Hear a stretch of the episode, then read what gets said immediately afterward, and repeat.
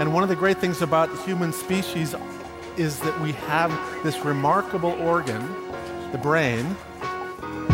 La tête dans le cerveau. Biologie, cervelle, synapses, neurosciences, physique. The human brain really is the most unique gift of our species. Avec Christophe Rodeau. Face à une situation de confinement, les conséquences psychologiques semblent pouvoir être multiples, pas vraiment positives et assez persistantes sur le long terme, même une fois la quarantaine levée. Heureusement, certains éléments semblent pouvoir améliorer tout cela. La tête dans le cerveau.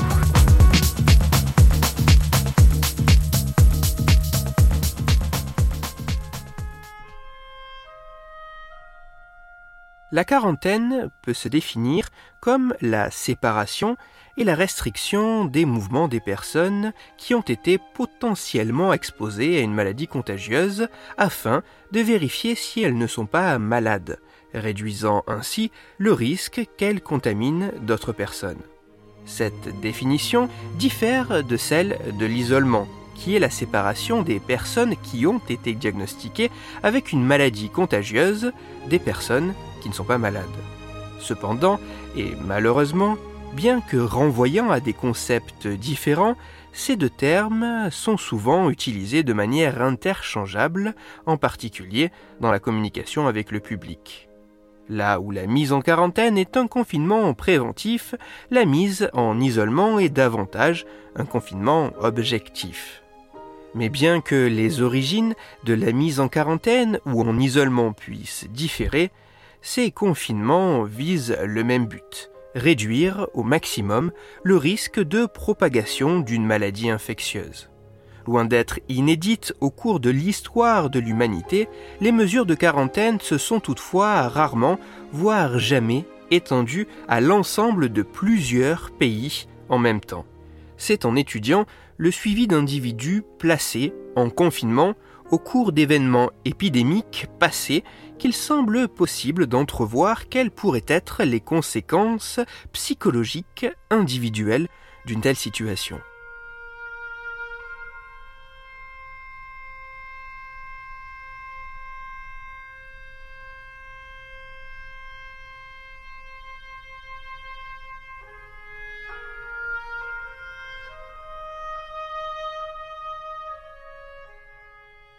Afin d'estimer quel pourrait être l'impact psychologique d'une mise effective en confinement, des chercheurs du King's College de Londres ont très récemment réalisé une méta-analyse des études s'étant intéressées à ce sujet. Autrement dit, plus que de suivre un certain nombre d'individus afin d'estimer les conséquences potentielles d'une mise en quarantaine, ces chercheurs ont passé en revue un très grand nombre de publications scientifiques ayant étudié cet aspect, ceci dans le but d'essayer de mettre en lumière les observations qui semblaient robustes et persistantes à travers ces différents travaux. Ainsi, ces chercheurs se sont intéressés à pas moins de 24 études scientifiques ayant été effectuées au total dans 10 pays différents lors d'épidémies comme notamment Ebola, le SARS ou le H1N1. Ne nous voilons pas la face, les conclusions de ces études n'ont rien de très encourageant, tant durant la période de confinement que même des semaines, voire des mois plus tard.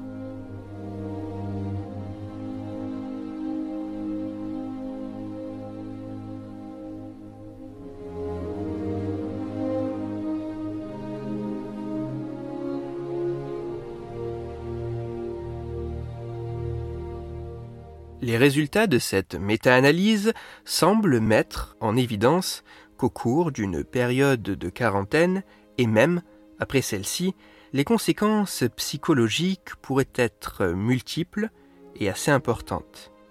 Parmi les études passées en revue par les scientifiques, un certain nombre d'entre elles notent la présence plus importante d'éléments comme du stress, de l'irritabilité, des humeurs négatives, des insomnies, des troubles dépressifs, anxieux et émotionnels chez les personnes mises en quarantaine comparées à celles qui ne le sont pas. De plus, le confinement semblerait également entraîner l'exacerbation de sentiments et d'émotions telles que la peur, la colère, la tristesse et la confusion. L'ensemble de ces manifestations paraît pouvoir être présente durant la période de quarantaine, mais un certain nombre d'entre elles et bien d'autres pourraient persister ou apparaître même après l'arrêt du confinement. Ainsi, des études ont montré la présence de symptômes de stress post-traumatique pouvant être quatre fois plus importants chez les enfants et les adultes ayant été en confinement. Des comportements d'évitement, de minimisation de contacts directs, de lavage de mains importants peuvent perdurer durant plusieurs mois. Chez certaines personnes, l'exacerbation de l'anxiété ou de la colère peut continuer de persister même six mois après la fin de la quarantaine. Des comportements de dépendance ou d'abus d'alcool ont pu être associés à la mise en confinement jusqu'à trois ans après celle-ci. Certes, la mise en quarantaine semble avoir un certain nombre de conséquences sur nous à plus ou moins long terme. Mais, loin de moi l'idée d'avoir un discours alarmant ou catastrophiste sur ce type de situation. Car mieux comprendre ce qu'il se passe en nous en cas de confinement permet aussi de tirer des pistes pour essayer d'en minimiser les effets.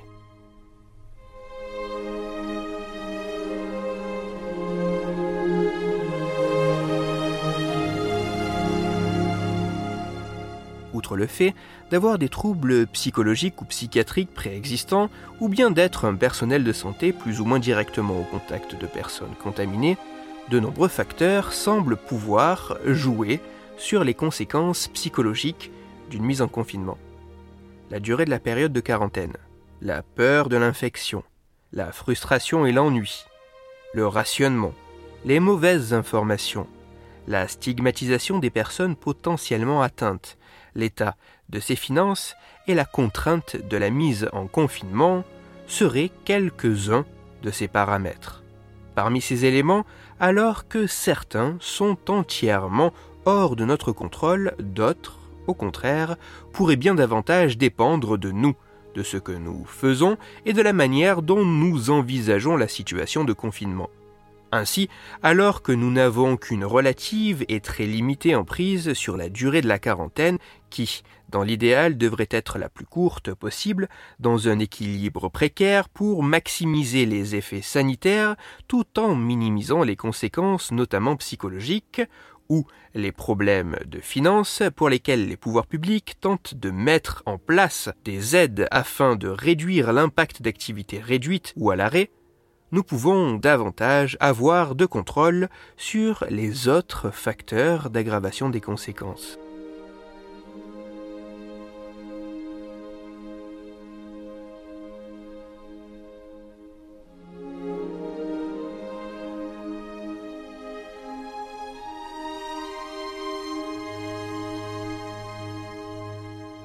Si la peur de l'infection, la frustration et l'ennui, le rationnement, les mauvaises informations, la stigmatisation des personnes potentiellement atteintes et la contrainte de la mise en confinement ont une potentielle importance sur les conséquences psychologiques de ce confinement, il ne tient, au moins en partie, qu'à nous de travailler à réduire autant que possible les effets de ces éléments. Ainsi, la peur de l'infection, le rationnement et le sentiment de manque qu'il peut susciter, les mauvaises informations et la stigmatisation des personnes potentiellement atteintes semble pouvoir partiellement être atténuée d'une manière assez simple, par une information mesurée et fiable. En tout temps, mais surtout en période de crise, il semble primordial de pouvoir se référer à des sources d'informations fiables qui n'ont pas pour but de rassurer, mais seulement d'apporter des éléments fondés sur des sources crédibles et solides. On ne prétend que peu d'attention aux rumeurs ou aux pseudo-révélations dont il est impossible de croiser les sources, un facteur potentiellement aggravant, comme le sentiment de manque suscité par le rationnement, n'a que peu lieu d'être car la plupart des sociétés occidentales ne souffrent pas de pénurie alimentaire et de besoins de première nécessité. De même, une information mesurée et fiable permet d'éclaircir et de balayer les mauvaises informations cacophonantes. Par exemple, plutôt que de se raccrocher à une solution miracle permettant de combattre l'infection sans réel ancrage scientifique, il pourrait être intéressant de savoir que des travaux de recherche ont montré que les personnes en quarantaine, même des mois après la fin de celle-ci, sont plus inquiets, voire surévaluent de manière catastrophique l'apparition de certains signes pouvant faire penser à l'infection contagieuse. Autrement dit, de manière un peu caricaturale, il paraît presque normal dans ce type de situation d'être plus inquiet ou de prêter plus attention que d'habitude à certaines manifestations vaguement symptomatiques.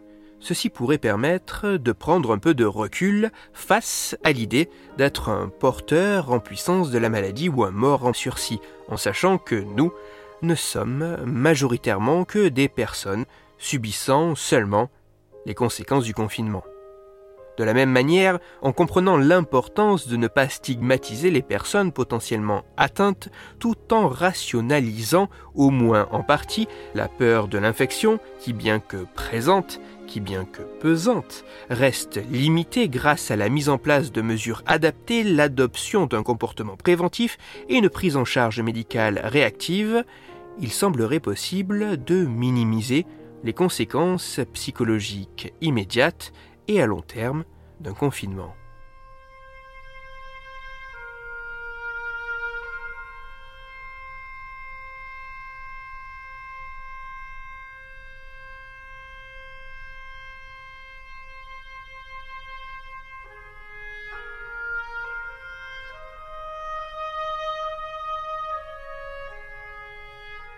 Concernant un facteur potentiellement aggravant comme la frustration et l'ennui naissant de la perte de la routine habituelle et de la réduction des contacts sociaux et physiques avec les autres, là encore, une certaine marge de manœuvre semble nous être offerte pour minimiser ces effets. Nos sociétés hyperactives et hyper connectées, qu'il est parfois de bon ton de critiquer, peuvent prendre tout leur intérêt lors d'un événement tel qu'une mise en quarantaine que ce soit grâce à son offre de divertissement sur Internet ou la possibilité de rester en contact avec les autres via les réseaux sociaux et diverses initiatives de regroupement en ligne, il semble possible de structurer à minima ces journées afin de réduire la frustration du confinement et le ressenti d'ennui. Plus que cela, rester en contact avec les autres, c'est aussi les rassurer et peut-être même alléger la peur de l'infection.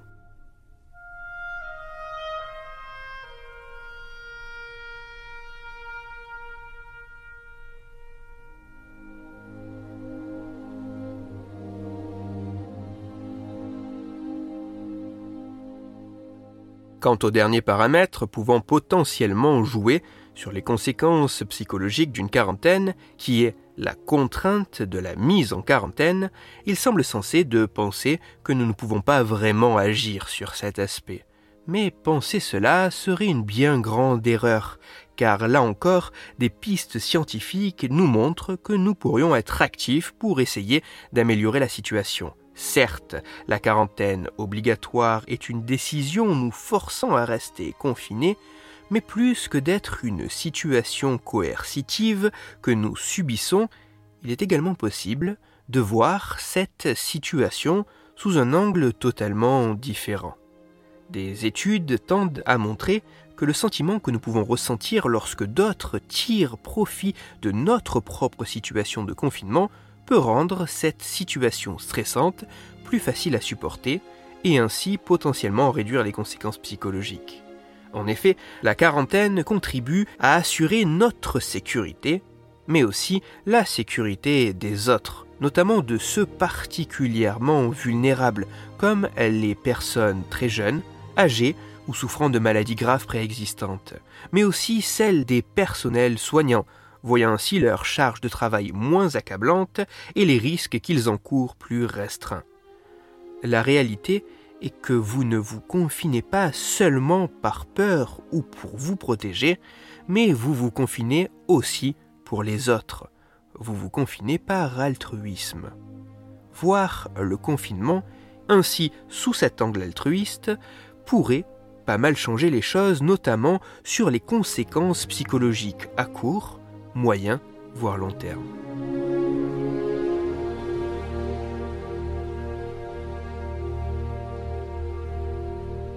Le confinement est une mesure assez radicale et brutale, bouleversant notre quotidien et nos habitudes sur fond de crise sanitaire. Stress aigu et post-traumatique, irritabilité, humeur négative, insomnie, troubles dépressifs, anxieux, émotionnels, peur, colère, tristesse, confusion, modification du comportement, la mise en place d'un tel dispositif semble avoir un impact psychologique vaste substantielle et durable sur les personnes que cela affecte. Toutefois, cela ne sous-entend aucunement qu'il ne faut pas recourir à la quarantaine, car certains travaux scientifiques tendent à montrer que les effets psychologiques de la non-utilisation de la quarantaine et de la propagation de la maladie pourraient être pires. Cela signifie seulement que les avantages potentiels de la quarantaine de masse obligatoire doivent être soigneusement pesés par rapport au coût psychologique éventuel et que les facteurs jouant sur ces conséquences doivent être manipulés avec soin. Même si la durée du confinement ou les problèmes financiers sont assez indépendants de notre volonté, il semble possible d'agir activement lors de ce type de situation pour en réduire l'impact immédiat et à plus long terme. En s'informant de manière raisonnable et raisonnée, en structurant sa journée, en s'occupant, en restant en contact avec ses connaissances, ses proches, et en ne voyant pas la situation comme une contrainte égoïste, mais comme un acte altruiste, il semble, au moins en partie, possible d'améliorer les potentielles conséquences de ce moment à nul autre pareil, car une partie de ces conséquences que nous subissons et que nous subirons semble pouvoir dépendre de nous, de ce que nous faisons et de la manière dont nous envisageons la situation. Toutes les références de ma chronique se trouveront sur mon site Cerveau en argot. La méta-analyse dont j'ai parlé est très intéressante, mais elle comporte certaines limites pour parler des conséquences du confinement dû au Covid-19. En effet, cette pandémie ne pourra totalement être analysée qu'a posteriori, et toutes les études s'étant intéressées aux conséquences psychologiques d'une quarantaine prises en compte dans la méta-analyse que j'ai présentée ont été réalisées à une échelle inférieure à celle d'une ville ou d'un pays entier. Les conclusions de ces travaux doivent donc être prises avec précaution, d'autant plus que beaucoup de ces observations peuvent être déclaratives et sont des corrélations a posteriori. Pour approfondir la chronique d'aujourd'hui, je vous renvoie directement à l'article de la méta-analyse. Certes, il est en anglais et écrit dans du jargon scientifique, mais il est disponible en libre accès sur Internet et il n'y a pas mieux sur ce sujet que la source directe. Cet article a pour titre The Psychological Impact of Quarantine and How to Reduce It, Rapid Review of the Evidence. Il est écrit par Samantha Brooks et ses collaborateurs et il est publié dans le journal scientifique The Lancet. Pour vous informer autour de l'épidémie de Covid-19, je vous dirige vers les ressources institutionnelles, que ce soit les instances gouvernementales ou de recherche. Je vous renvoie également vers les ressources mises en ligne et listées par le Café des sciences dont je fais partie et qui veille à recenser les éléments fiables autour de ce sujet. Dans cette chronique, il a notamment été question de s'occuper et de se divertir pour braver l'ennui. C'est pour cela que je vous redirige vers l'ensemble des épisodes de La tête dans le cerveau. Je vous renvoie aussi plus spécifiquement, afin de vous évader tout en restant chez vous, à l'épisode numéro 108, dans lequel vous découvrirez ou redécouvrirez que le simple fait de regarder ne serait-ce qu'en photographie une image de forêt pourrait avoir des conséquences assez impressionnantes. Pour parler confinement et occupation, ou afin de discuter science et cerveau, vous pouvez me retrouver sur Twitter, Christophe-du-bas Rodo, R-O-D-O, sur la page Facebook de la tête dans le cerveau et sur mon blog Cerveau en argot. Si vous avez des questions ou des sujets dont vous voudriez que je parle, ou simplement des retours à me partager, n'hésitez pas à me le faire savoir directement sur mon compte Twitter, sur la page Facebook ou par mail à l'adresse la tête dans le cerveau gmail.com. Toutes mes chroniques, y compris celles-ci, sont disponibles en réécoute sur mon podcast La tête dans le cerveau, à retrouver sur SoundCloud, Deezer, Spotify, Google Podcast, iTunes, Apple Podcast et toutes les autres plateformes de podcast. Christophe Rodeau. La tête dans le cerveau.